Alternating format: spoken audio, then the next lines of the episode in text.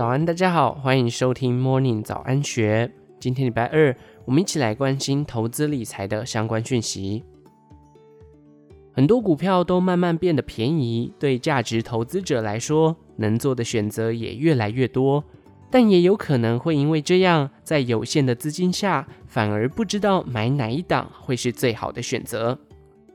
以下内容是作者艾米丽以第一人称讲述她的看法。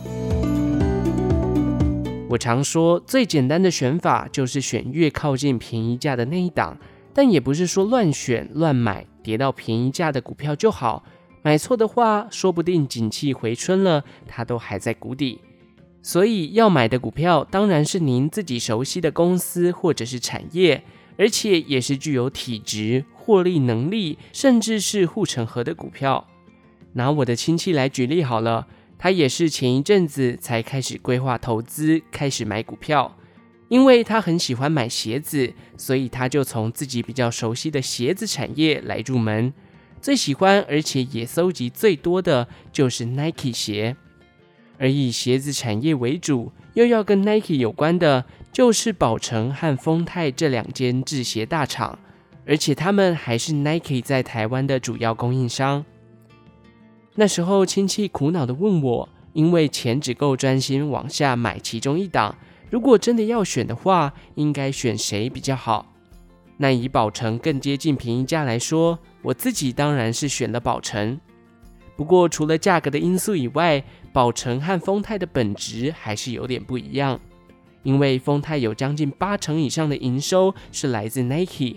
其他业务的比例较低，算是很单纯，而且更贴近 Nike 营运的制鞋厂。宝成的话，除了本业的制鞋以外，近年也开始规划发展通路端，再加上转投资南山人寿的部分，营运上会比丰泰还要多元，也比较分散，要做的功课也会比较多。当然，以他的状况，直接开户去买美股的 Nike 也是一种选择。不过他说不太敢买美股，还是想先从台股开始。亲戚最后选了跟 Nike 营运比较贴近的丰泰，只是我跟他说，丰泰股价还太贵了，现在可能还不是买的好时机，还是趁这时候多存一点资金吧。等到之后真的有跌下来，也可以分批买多一点。所以要在股票之间做出好的选择时，第一个是对公司产业的理解程度要足够，才会知道自己为什么买，买的是什么。第二是股价必须够便宜，这样风险小，所需的资金也会比较少。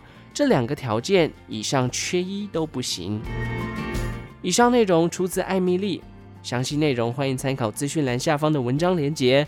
最后祝福您有个美好的一天，我们下次再见。